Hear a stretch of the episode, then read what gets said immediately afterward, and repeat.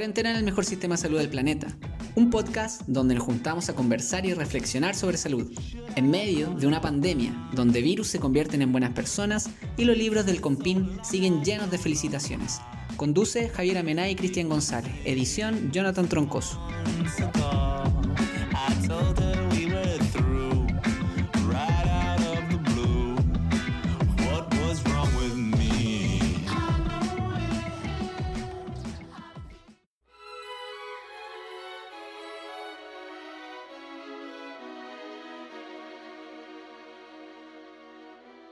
Estamos pasando hambre. Era la frase que se repetía en noticieros, periódicos, columnas, redes sociales y prácticamente cualquier espacio de comunicación en el país a los pocos días de decretarse la cuarentena total en la región metropolitana. Habitantes de la comuna del Bosque, en confrontación con fuerzas especiales de carabineros, llenaban las imágenes de los matinales como una especie de déjà vu del estallido social de octubre. Al día siguiente, el estudio de diseño audiovisual y experimentación de la proyectaba en la torre telefónica la frase hambre, y como recuerdo de la historia política del país posterior a la dictadura, un camión intentó censurar con luz la expresión artística de rabia y descontento. Hay un nivel de pobreza y hacinamiento del cual yo no tenía conciencia, declaraba Jaime Mañalich en un programa de televisión, materializando lo que se había gestado en octubre, el quiebre del imaginario construido de progreso y desarrollo, que no se ajusta a la realidad de un país que aún está muy lejos de serlo. Las ollas comunes se volvían a instalar como una herramienta y espacio de autogestión, donde la solidaridad entre vecinos intenta superar las dificultades sociales y económicas que está trayendo la pandemia.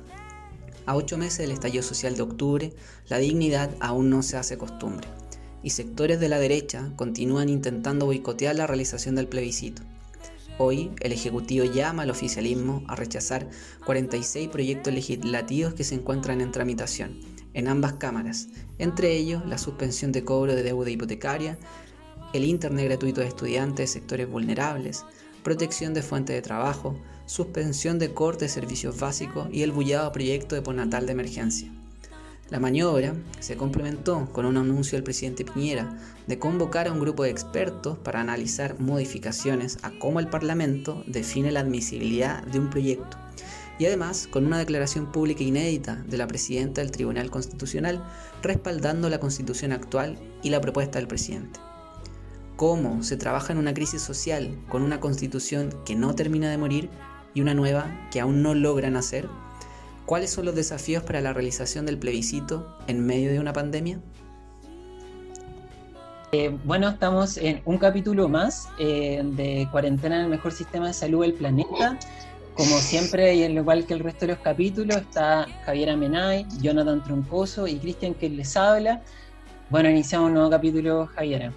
Hola, ¿cómo estáis? Bien, estoy bien. Hoy día tuve no, tan buen día, tuve mi pelea con BTR. Eh, no me solucionaron nada, pero mi internet estuvo a tiempo para poder grabar este capítulo que estamos grabando hoy día. Yo creo que no es cuarentena si es que no ha habido conflicto con BTR, ¿o no? Como que lo he escuchado, todo el mundo está teniendo problemas. Bueno, yo igual he tenido en todo caso mi encuentro cercano. Yo creo que BTR y el gobierno han sido los dos más grandes sufrimientos de este año en el país. Pero esperamos que eso pueda cambiar y para poder discutir y conversar y reflexionar sobre los cambios que, que bueno, desde octubre ya se abrió con el, con el tema de que tenemos al siguiente invitado. Sí, en esta ocasión invitamos a Fernando Atri, que es un abogado constitucionalista. Él es académico de la Facultad de Derecho de la Universidad de Chile y también es presidente del Partido en Formación Fuerza Común. Hola, ¿cómo está? Hola Javiera, hola Cristiano, hola Jonathan. Feliz de estar aquí, pues contento. Oye, qué bueno que podemos contar con su presencia para reflexionar sobre este tema. No sé si ha tenido problemas con BTR también en esta cuarentena. Considerable, sí.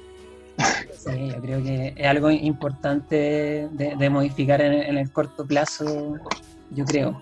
Y en, relación a eso, bueno, para iniciar un poco la, la conversación de hoy, queríamos partir una reflexión general, como la verdad es que eh, desde el estallido social, como desde el sector salud, como lo habíamos comentado, eh, se habían iniciado después de octubre como varias intenciones, de, de, hecho propuestas que venían desde los sectores sociales en salud, los partidos, de poder hacer cambio en salud, pero efectivamente esta pandemia como que ha cortado un poco este proceso, bueno, y ahora viene la gran pregunta de eh, qué es lo que vamos a hacer en octubre. Y en ese sentido queríamos como iniciar esta conversación preguntándole un poco cuál es su diagnóstico de la situación actual y de la viabilidad del proceso constituyente en octubre. Hemos visto como en países como Corea, en la experiencia en otros países se han visto como que se han realizado, pero ¿cómo lo ve en Chile?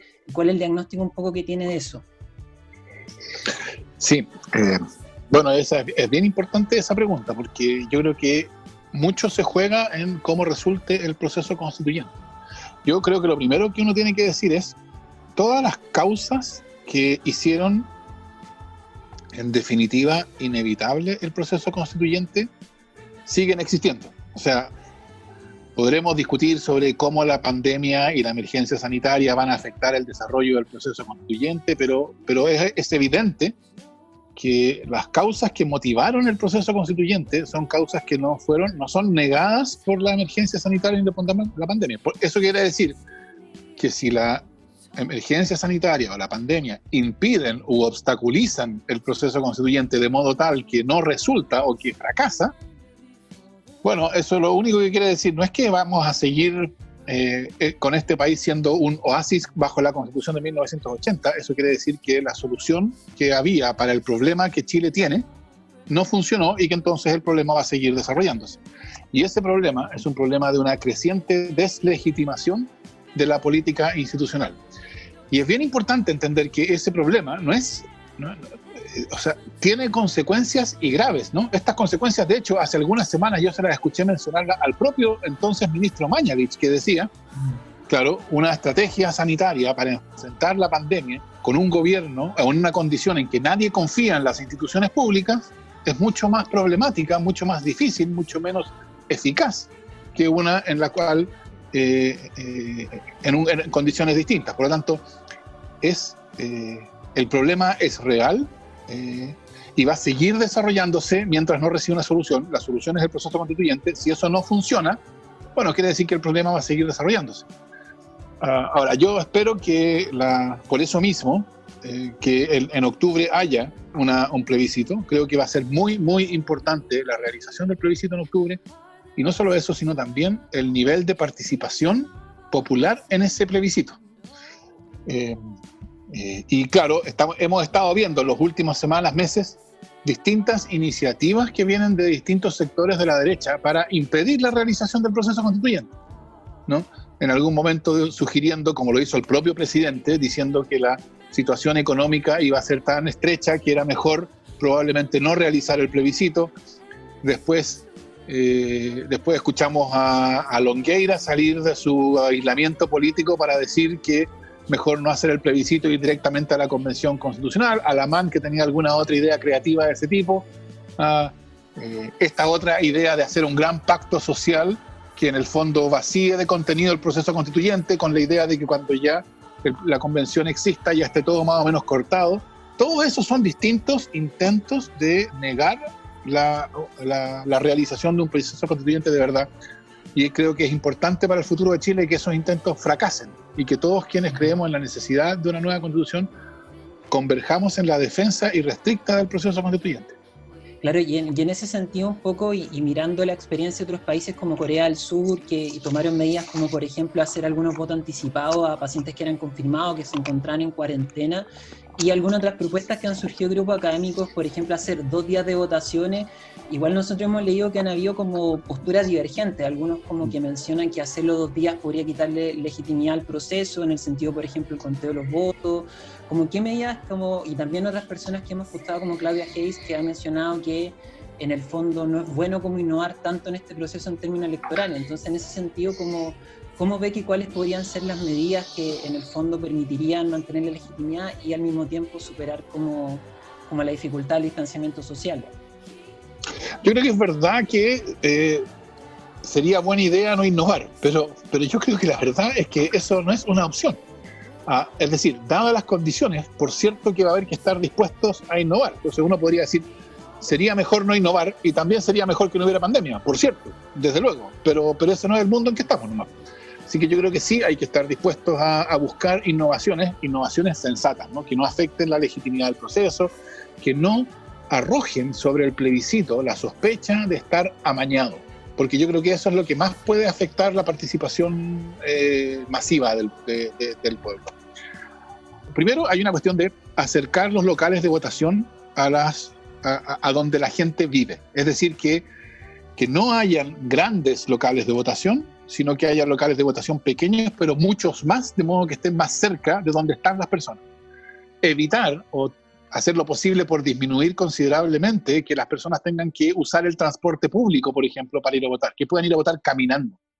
Creo que eh, eh, buscar maneras de aumentar los locales de votación para que eso pueda aumentarse considerablemente, la cantidad de personas que pueden ir votando, eh, caminando a votar, creo que sería algo, una contribución considerable. Otra es la posibilidad de que se realice en dos días y que entonces hubiera eh, horarios segregados para distintos grupos, ¿no? Por ejemplo, que el primer día, en la mañana, pudieran ir las personas mayores, en fin, ¿no? que, pudiera planificarse eso. Eh, creo que también podría ser una, una, contribución a, la realización ordinaria, ordenada del plebiscito en condiciones de, eh, bueno, de cierta preocupación por, porque es poco probable que la pandemia haya desaparecido para octubre. Claro. De hecho, lo que uno esperaría, lo que nosotros estuvimos conversando en algún momento, es lograr un equilibrio entre lo que es el criterio sanitario, pero a su vez lo que es la legitimidad del proceso constituyente, y eso evidentemente que también pasa por cómo se, se procede la votación misma.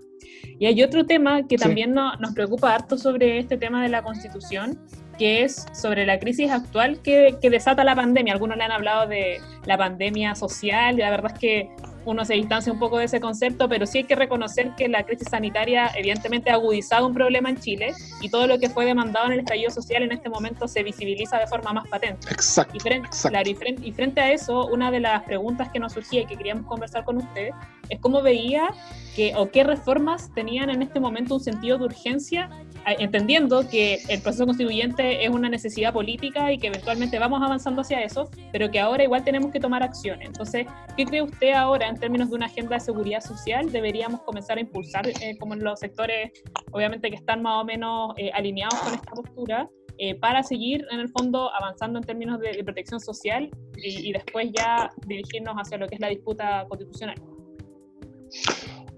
Bueno, yo creo que ahí eso tiene, tiene dos tipos de respuesta, porque una, una, una, es tomarse esa pregunta como cuáles son las condiciones, las cosas que son necesarias hoy, pero eso topa con el hecho de que tenemos la política que tenemos. ¿no? Ah, por ejemplo, yo diría, es necesario hoy eh, eh, terminar con la AFP, pero eso es imposible con la política que conocemos, ¿no? Eh, entonces, claro, hay una, yo tomo tu pregunta más bien en el sentido de cuáles son las medidas que hoy día pueden razonablemente esperarse de esta política, de estas, en estas condiciones. Ah, y, bueno, yo soy presidente del partido en formación Fuerza Común y en Fuerza Común junto con otros partidos y movimientos, organizaciones sociales concurrimos a la redacción de algo que ya se llamó el pliego popular contra, por la vida contra el hambre y la cesantía, que precisamente lo que hacía era identificaba seis o siete medidas urgentes ah, que tenían que ver, por ejemplo, uh, bueno, con una, una nueva estrategia sanitaria. Eh, eso yo creo que es clarísimo. El gobierno debería entender que la renuncia del ministro Mañalich lo que significa es que ya el gobierno no está en posición de fijar unilateralmente una estrategia sanitaria que esté socialmente validada. Debería hacerlo en, en diálogo con la sociedad civil, con los colegios de la salud, con las asociaciones de uh, epidemiólogos, con las eh, asociaciones o las organizaciones de la atención primaria de la salud, etcétera. Esa es una. Eh, eh, yo creo que es necesario una, una, estrategia para enfrentar la pandemia que esté socialmente validada y eso yo creo que el gobierno ya no es capaz de hacer. Ah, después creo que hay una serie de otras, otras medidas que tienen que ver con, con, con la crisis económica que se está que, las medidas de aislamiento están causando, ¿no? Y eso tiene que ver con el ingreso familiar de emergencia, el ingreso suficiente, ah, con eh, apoyo a las pequeñas empresas, etcétera. Hay una serie, un conjunto de medidas de ese tipo. después hay otras cosas como, eh, como eh, bueno, ahí está también, por ejemplo, el, el, poder usar parte, se ha hablado del 10%, ¿no? de los fondos previsionales para enfrentar el hambre. Todas esas son medidas, creo yo, que son importantes porque sirven para enfrentar la situación actual, pero también avanzan en una agenda más profunda. Evidentemente, si se pudiera, la decisión de, usar parte de los fondos previsionales implicaría una transformación del sistema de pensiones también. Entonces, creo que también ahí hay una, hay que correr en esas dos dimensiones. Hay que pensar en medidas que son hoy día importantes para enfrentar la emergencia, pero que también contienen una, una, semilla o una posibilidad de desarrollo futuro cuando las condiciones políticas sean distintas. Eh, entonces yo, yo, creo que eh, medidas contra, para enfrentar el hambre y la cesantía, eh, de apoyo a pequeñas empresas, de ingreso familiar de emergencia, de, de, créditos, de, en fin, de, la posibilidad de recurrir al, fondos, al, fondo de, ahorro, de ahorros previsionales, esas son un conjunto de medidas y otras que tienen que ver con la crisis sanitaria que yo diría eh, eh, elaborar una estrategia con la con conversación con la sociedad civil, cosa que yo no espero que el gobierno haga, pero creo que es lo que debería hacer. Eh, yo creo que esas son las cuestiones fundamentales. Sí, bueno, nosotros tuvimos un capítulo eh, donde conversamos un poco sobre el cambio de, en este caso, de gestión del MinSal, claro, y ahí una de las lecturas que había es que podía o no cambiar el, el diálogo que en este momento establecía el gobierno con los actores sociales, pero era, era difícil de, de, creer que iba a cambiar la estrategia sanitaria. Entonces, eso es algo que en este momento lo estamos viendo y evidentemente es esperable que suceda, pero pero lamentablemente no, no ha sido la dirección que, que ha asumido al menos la, la, agenda gubernamental en este caso. Hay un tema, sí, eh, que, que, yo diría que no ha tenido tanta palestra pública, para nosotros siempre ha sido importante, en el mundo de la salud me refiero, que es el tema de la ISAPRE. En algún momento cuando partió la pandemia sí fueron bien cuestionadas porque, bueno, evidentemente siempre han habido, ha habido una visibilización de, de las ganancias de las ISAPRES, también lo que significa el concepto mismo de ISAPRE, para la seguridad social, en este caso salud, y queríamos saber cuál era su opinión sobre eso y qué perspectivas de avance podía haber a raíz de lo que en este momento se estaba abriendo, como en términos de conflicto con la, con la ISAPRES como institución. O sea, por cierto, yo creo que las ISAPRES eh, eh, logran hasta cierto punto pasar piola por dos razones. Primero, porque eh, solo afectan al 15% más rico de la población. ¿No? Esa es una. Y la otra es porque al lado de la ISAPRE hay un villano peor que afecta al 100%, que son las AFP. Esas son las únicas dos razones por las cuales las ISAPRE pasan, por así decirlo, coladas, pero eh, la verdad es que eh, es, una, es un sistema eh, increíble. De hecho, yo creo que es una de las mejores ilustraciones de las patologías fundamentales que, de, de, la política actual. Es decir, las ISAPRES llevan más de una década, más de una década siendo condenadas en más de un millón de casos, ¿no? Un millón y medio de casos. Es decir, pensémoslo, un millón y medio de sentencias judiciales. Porque su estrategia de negocios descansa en lo que los tribunales por 10 años han llamado violación de derechos constitucionales de sus clientes. Y por 10 años esto ha sido observado con impavidez por el sistema político. O sea, yo creo que cuando uno lo describe así, uno se pregunta cómo alguien podría esperar que ese sistema político que ve impávido como las ISAPRES, que se financian de una manera cuasi pública, ¿no? Con un 7% obligatorio que se descuenta directamente. O sea, eso está bien, ¿no? formalmente no es financiamiento público, pero es muy parecido. Entonces, un negocio que se financia de una manera cuasi pública, que se refiere a un derecho social fundamental, que los tribunales han, en un millón y medio de casos, ha constatado que, se que descansa en violaciones habituales a los derechos fundamentales de los chilenos y la política no hace nada. O sea, yo creo que eso es, es, es, eh, es demasiado brutal. Claro, y ahora, por cierto, además de todo eso, en la mitad de la pandemia, deciden que van a subir sus planes y, y el gobierno, de nuevo, uh, en vez de eh, actuar con decisión, les pide un gesto y después les agradece el enorme gesto que han hecho al postergar por tres meses el alza de su plan. La verdad es que, es que si no fuera tan dramático, uno diría esto es, una comedia.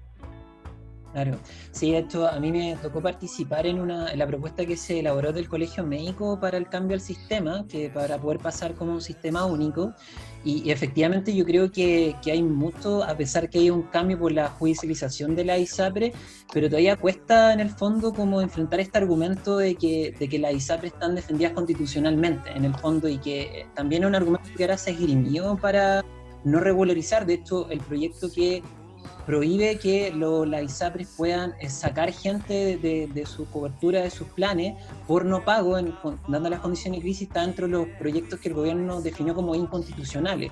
Entonces, eh, en, ese sentido, claro, yo creo que está este problema de, de la ISAPRES que es como, al final, como un monstruo, al final, que es muy difícil de enfrentar.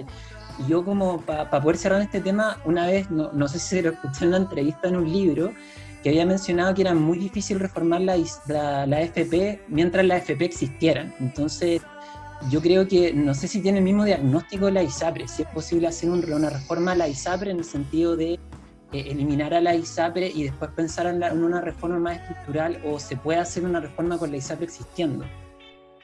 A ver, yo creo que eso yo lo decía respecto a la AFP, efectivamente. Ahora, hay que. Una, lo que yo le decía a Javier es que yo creo que una de las razones por las cuales las ISAPRE hasta cierto punto, pasan coladas es porque tienen al lado de ellas un villano muchísimo más grande, ¿no? que son las AFP. Eh, más grande, ¿por qué? Primero, porque tienen un enorme un poder económico muchísimo mayor. Las AFP manejan casi, casi 200 mil millones de dólares. Eh, eh, segundo, porque son instituciones que afectan al 100% de los trabajadores chilenos, a diferencia de las ISAPRE. ¿Ah? Entonces, eh, yo creo que el, poder que tienen las ISAPRES, aunque es un poder considerable, es un poder mucho eh, que está órdenes de magnitud más abajo que el poder que tienen las AFP. ¿ah? entonces, yo pensaría que, de hecho, yo pensaría que respecto de salud, ha sido más fácil, precisamente en, en, la oferta que tú indicas, Cristian, de ir, construyendo un acuerdo de cómo podría ser un sistema alternativo, ¿no? Ah, un sistema único, que no tuviera, que no contemplara ISAPRES. Eh, eso, eso, es un acuerdo que ha ido surgiendo, se ha ido construyendo más fácilmente del acuerdo con cuál es el sistema de pensiones que Chile necesita. Por consiguiente, yo creo que, que, por supuesto, no la política que conocemos, porque la política que conocemos, bueno, ya los últimos 10 años ha mostrado que no puede hacer nada respecto de esto pero una política distinta, que es lo que yo espero que surja de la nueva constitución, yo creo que se podría hacer cargo, va a ser más fácil que se haga cargo del asunto de las ISAPRES que el de las AFP. Bueno, y dentro, bueno, ese es uno de los grandes desafíos, no solamente el tema de las ISAPRES, obviamente, pero sí eh, cómo moldeamos una agenda social a partir de lo que es el proceso constituyente y que entendemos también que que usted ha participado dentro de esta discusión y por eso nos interesaba mucho que pudiera estar en este capítulo y nos pudiera contar en términos muy generales, porque la verdad es que yo creo que cada una de las cosas que hemos ido tratando en esta conversación puede tener su propio capítulo aparte. Claro. Sí, no, pero de todas maneras lo, agradecemos harto. Y hay una pregunta em, que siempre la, hacemos para ir cerrando la conversación, que es, en este caso, ¿qué le regalaría usted al ministro París si le pudiera regalar algo? ha tenido mucha respuesta en, todos los sentidos, así que... O quizás no un regalo, una sugerencia, puede ser, claro, una invitación a algo. Para que no sea tan complicado. Yo lo veo al, ministro que tiene, él, él, ve el problema que tiene, ¿no? Que necesita hacer esta, necesita conducir, elaborar y conducir una estrategia sanitaria, pero que tiene un jefe que no lo ayuda mucho. ¿no? Se notó cuando tuvo que pronunciarse respecto de la, de la ida a comprar vino del presidente. El caso vino. De hecho, permítanme un paréntesis aquí, porque yo me acabo, o sea, acaba de ocurrir en Nueva Zelanda que David Clark, que era el ministro de Salud en Nueva Zelanda, tuvo que renunciar. Y tuvo que renunciar, entre otras cosas, porque ah, fue a la playa con su familia y había, y había salido a pasear en mountain bike. ¿no? Eh, bueno, yo siempre he pensado, cuando los chilenos escuchan eso, los, los, políticos chilenos leen estas noticias, deben pensar, lo que ellos deben pensar es, mire que son tontos los neozelandeses, ¿no? Si no tenía para qué renunciar, no tenía para qué renunciar porque después de todo no lo ha condenado ningún tribunal, así que presunción de inocencia. ¿no? Eh, eh, no, entonces lo que yo, yo les dije ya, que yo, yo creo que el significado del cambio de ministro de salud lo que quiere decir es que el gobierno ya, por así decirlo, quemó su oportunidad de fijar unilateralmente su estrategia sanitaria. Y entonces lo que yo esperaría que hiciera el, el, ministro París, eh, que depende supongo de él, pero también del presidente, etcétera, así que no sé si esto va a pasar, pero lo que yo esperaría que hiciera es que entendieran eso y entonces que convocaran a un diálogo de construcción de una estrategia que sea vista como común Ah, Eso es lo que yo creo que Chile necesita. Yo creo que si el, ministro hiciera eso, yo creo que se anotaría un poroto muy grande. El, el, presidente también.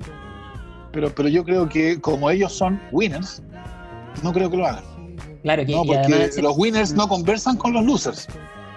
Claro, ¿no? y además que es un discurso que, que, esta semana como que revivieron también, con esta frase que igual fue muy bullada, de que duela que le duela, como un poco va en la misma retórica, como, y al final uno igual hace el pensamiento que dice, bueno, esto, este argumento vendrá como del famoso segundo piso, ya mítico segundo piso de la moneda, que pareciera que tiene como el control absoluto de, de todo, o, o, qué es lo que pasará, o sea, era la misma lógica que hay, pero claro, yo creo que efectivamente es necesario que esta apertura que al menos mostró en, un comienzo, que, que, también yo creo que viene de otra trayectoria política, que una vez lo comentamos con Javiera, como marque una diferencia en torno al diálogo, porque la verdad es que sin las sociedades como, y sin los actores sociales es imposible liderar una, una estrategia óptima para enfrentar la crisis, por lo menos.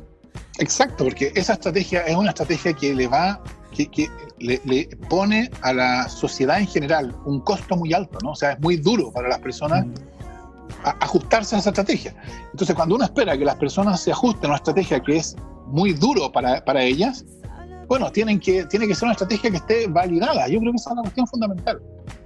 Uh, y este gobierno ya no es capaz de producir una estrategia validada porque, porque ya, bueno, ya ha mostrado cómo lo hace. Pero, pero claro, esto supone que el gobierno esté dispuesto a reconocer eso. Y yo creo que este, hay pocos gobiernos menos dispuestos a reconocer cosas como esa que este. Sí, yo creo que es real, pero bueno, nosotros esperamos, como yo creo que espera la mayor parte del país, que sea algo se dé por el bienestar del país y, en ese sentido este espacio de reflexión se, se, lo agradecemos, que para nosotros es súper necesario tener estos clases de reflexión en salud, como también el rol que ha jugado también dentro de este proceso constituyente y probablemente los desafíos que cada vez van a ser más emergentes en el país. Así que le agradecemos esta instancia de reflexión, como también el rol que ha tenido en el proceso. Y para terminar, también le queríamos pedir eh, alguna recomendación, que en nuestra sección final de, este capítulo tenía alguna recomendación sobre cualquier cosa para, para, esta cuarentena, un libro, una película, alguna serie o algo que, que, que haya visto que quiera recomendar ahora. Ah, bueno, yo me, subo por el chorro y entonces invito a todos los que nos escuchan a que vayan. La invitación sería que vayan a ver la página de fuerzacomún.cl. yo sé que ese no es el espíritu, pero, pero no podíamos decirlo. Sí, sí el espacio libre. sí, fuerzacomún.cl, ahí pueden ver el manifiesto de Fuerza Común y lo que estamos haciendo. Los invitamos a, a quienes se interesen por ello a que se que se sumen, que no tienen por qué sumarse para firmar, pueden acercarse a distintas oportunidades en que pueden entender, conocer el proyecto, etc. Eh, y respecto de otras recomendaciones, eh, vaya, me pilla por sorpresa, así que tengo que buscar Oye, alguna... Ti, tú, Jaira, por recomendar algo va a dar tiempo a, Eso. a que el profesor piense alguna recomendación. Ya, bueno, yo he estado viendo hartos thrillers, de hecho ha sido como mi tónica en los últimos capítulos, y para no ser menos voy a recomendar The Sinner, que es un thriller que se trata de casos, cada temporada aborda un caso y lo va desarrollando. En general uno siempre sabe quién es el culpable, entonces la pregunta de cada temporada es por qué lo hizo. Es bien interesante, a mí me gusta el tono que maneja la serie, así que se los recomiendo porque estrenaron hace poquito la tercera. Sí, eh, yo quiero, bueno, voy a hacer una recomendación más no, sé si la palabra es más juvenil que dijo Javiera, pero voy a recomendar un anime. Oye, ¿qué es eso? voy a recomendar un anime que Mirai Nikki, que creo que en estos tiempos que se está viendo dar, como este cuestionamiento del tiempo-espacio y todas estas perspectivas como de, temporalidad, creo que es un buen anime para reflexionar sobre este, es como es complementario y, es bien cortito, así que yo, yo lo recomiendo para que lo puedan ver en esta cuarentena. Profesor, no sé si tiene alguna recomendación. Sí, sí, yo estoy viendo la serie estoy viendo una serie, eh, bueno, que es vieja, así que no, no, no vieja, pero no, no, es así como que salió ayer, que es Fargo, no sé si ustedes la han visto. Eh, Yo la he visto en pero me suena mucho. La, he visto pasar. No, es que tiene, bueno, tiene lo mismo que tenía la película, porque la película, Fargo, que, que es una gran, gran película, el, el tema de la película es la imbecilidad humana, la tontería humana, cómo las cosas pasan por, por, por, por... Uno siempre piensa, que las cosas importantes que pasan en el mundo pasan porque hay alguna suerte como de necesidad, como que tiene que pasar así. Y bueno, en buena medida muchas de ellas pasan por tontera. Eh, y, yo creo que ese es el tema de esta serie. El Eh, y de- en esta época es una buena reflexión que hacer. Mucho de lo que pasa pasa por frontera humana. Oye, creo que esta es una buena reflexión para cerrar el capítulo. Así que Vamos a dedicar un capítulo entero a hablar Sí, sobre a la, a la tontería humana, yo creo que un buen tema capítulo. Así que con esto cerramos. Le agradecemos nuevamente por la instancia y la oportunidad. Así que nos estaremos viendo en nuestro próximo capítulo. Chao, chao, que estén muy bien. Nos vemos. Chao, gracias. Adiós, gracias.